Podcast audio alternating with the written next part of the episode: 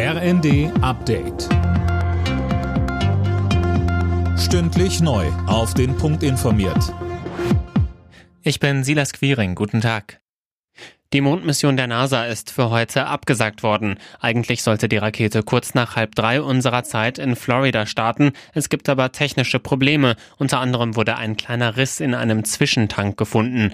Jetzt müsste erstmal geklärt werden, wie schwerwiegend das Problem ist, so Astronaut Alexander Gerst bei Phoenix. Ob das was ist, was eventuell gelöst werden kann in ein paar Tagen, dann würde man den Treibstoff aus der Rakete nehmen, die auf der Startplattform belassen und dann am 2. September nochmal einen Startversuch machen.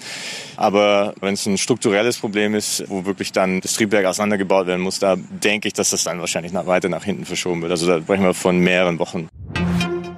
Bundesweit sind insgesamt rund 52 Millionen 9-Euro-Tickets verkauft worden. Etwa 10 Prozent der Fahrten wären ohne das Ticket mit dem Auto gemacht worden, so der Verband der deutschen Verkehrsunternehmen. Er fordert über eine Fortsetzung nachzudenken.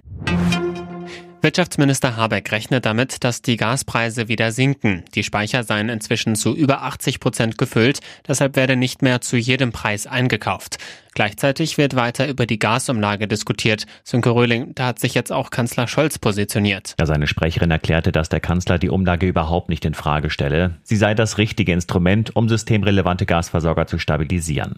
Jetzt gehe es nur noch darum, das Ganze so auszugestalten, dass nicht auch Unternehmen von der Umlage profitieren, die gar keine Hilfe brauchen. Daran arbeitet man jetzt im Wirtschaftsministerium. Wie lange das dauert und ob das überhaupt klappt, ist aber unklar. SPD-Chef Klingbeil hatte zuvor angedeutet, dass der Bundestag die Umlage notfalls auch stoppen könnte. Trotz Lohnerhöhungen haben die Beschäftigten in Deutschland weniger Geld in der Tasche wegen der hohen Inflation. Laut Statistischem Bundesamt stiegen die Löhne im zweiten Quartal im Jahresvergleich um knapp drei Prozent. Die Inflation lag aber bei fast acht Prozent. Alle Nachrichten auf rnd.de